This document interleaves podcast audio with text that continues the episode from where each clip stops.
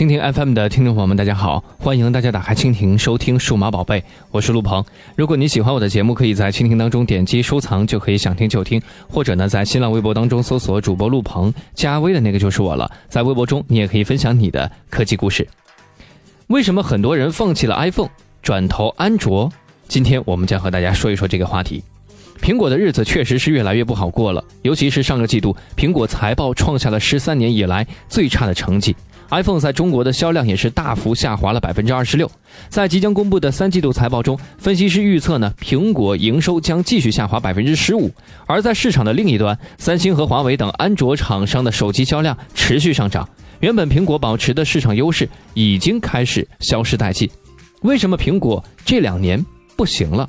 一缺乏突破性创新，没勇气颠覆经典。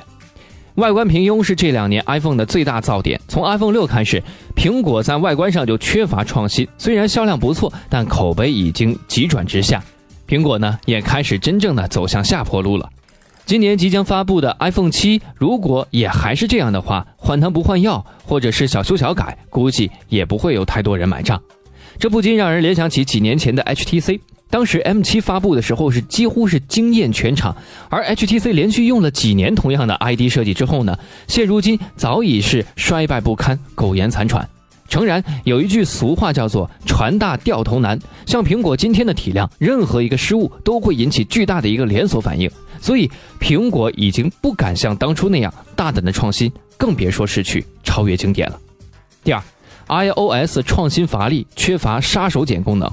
这两年，iOS 的每次升级呢都被广泛吐槽，主要原因还在于缺乏亮点功能，同时还存在抄袭安卓系统的嫌疑。你不觉得现在的 iOS 越来越像安卓了吗？比如今年推出的 iOS 十，系统界面的一大改变就是可以添加应用插件，这个功能早已经被安卓给玩烂了。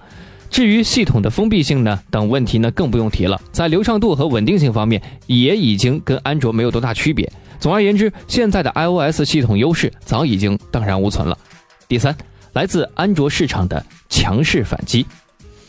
凭借系统的开放性，安卓手机在体验上也是千差万别。各家厂商推出这制定的 ROM 呢，也是日益完善。不同厂家主打的功能呢，也不尽相同。这就给广大用户以更自由的一个选择。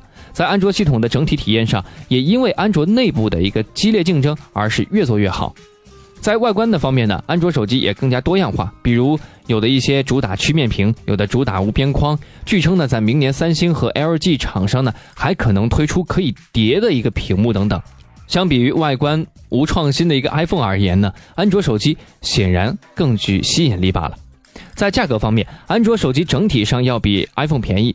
性价比呢，明显是更高了。此前有多家媒体曝光 iPhone 的实际成本价格，可以说是利润率相当的高。而对于安卓手机而言，由于市场竞争的残酷，厂商们只能拼命的压低利润空间，从而增加出货量。而对于消费者而言呢，这无疑是最大的一个利好。